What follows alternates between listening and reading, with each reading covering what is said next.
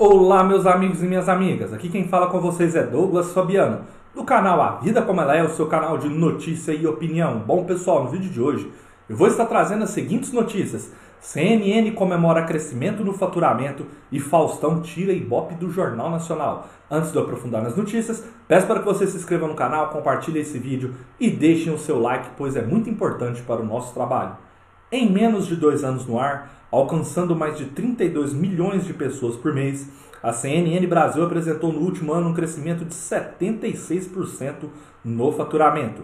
O desempenho acima das expectativas, de acordo com o canal, é resultado de uma estratégia que aposta na inovação em formatos, na qualidade da programação e principalmente na independência editorial. De acordo com Maurício, com Maurício vice-presidente comercial da CNN Brasil, as agências e clientes buscam o canal por conta da seriedade, credibilidade que ela oferece. Somos vistos por todos como uma plataforma brand. É por isso que tem tão pouco tempo conquistamos importantes anunciantes em todas as plataformas: TV, site, YouTube, redes sociais e rádio, disse ele. A expansão da CNN Brasil está girando em torno de 45% em 2021 em comparação com 2020 e também chamou a atenção das marcas que têm sido atraídas por novos negócios lançados pelo canal. De acordo com o executivo, as empresas sentem segurança em associar a imagem a uma emissora que inspira confiança. Em 2021, a CNN Brasil passou por mudanças na área executiva, com a chegada da nova CEO, a jornalista e executiva Renata Afonso. Douglas Tavolaro, sócio fundador da emissora, deixou o cargo após vender sua participação societária para Rubens Menin, principal investidor da empresa. Com grande experiência no mercado de mídia, Renata foi por 14 anos a principal executiva da TV Tem, afiliada da Globo, presente em 318 municípios do estado de São Paulo. Ela também teve passagem pela Band, Rede TV e HBO antes de ingressar na TV Tem Bom, pessoal, para você que acompanha o canal e me assiste, eu te dou um grande conselho. Se você tem TV paga, assista mais, conheça mais a programação e o jornalismo da CNN. Eu gosto bastante. Em vista dos seus concorrentes, Globo News, Record News, Band News aí, que são canais de notícias aí praticamente 24 horas da TV fechada, eu acho que a CNN está muito à frente.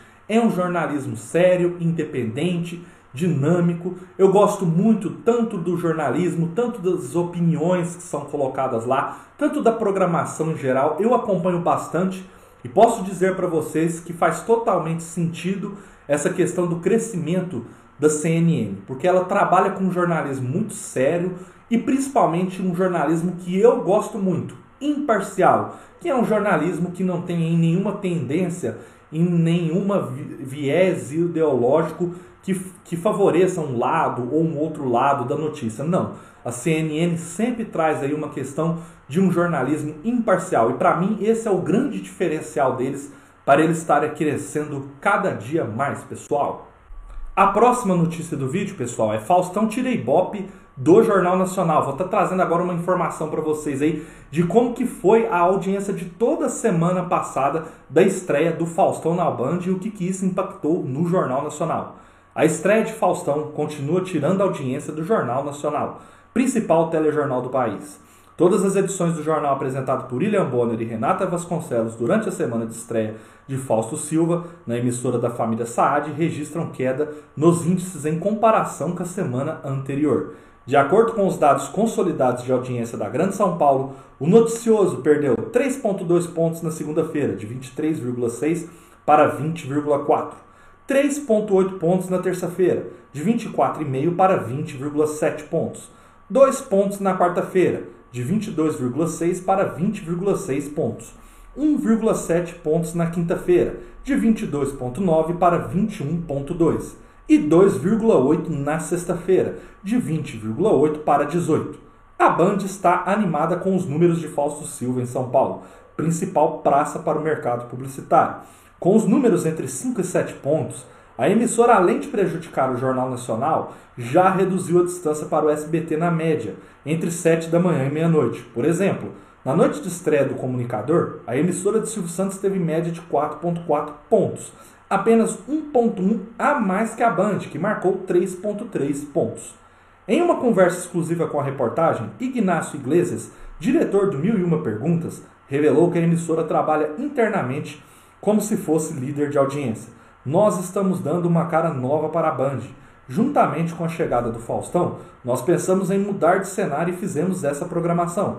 Nós mudamos isso para entrarmos na categoria A das emissoras de televisão.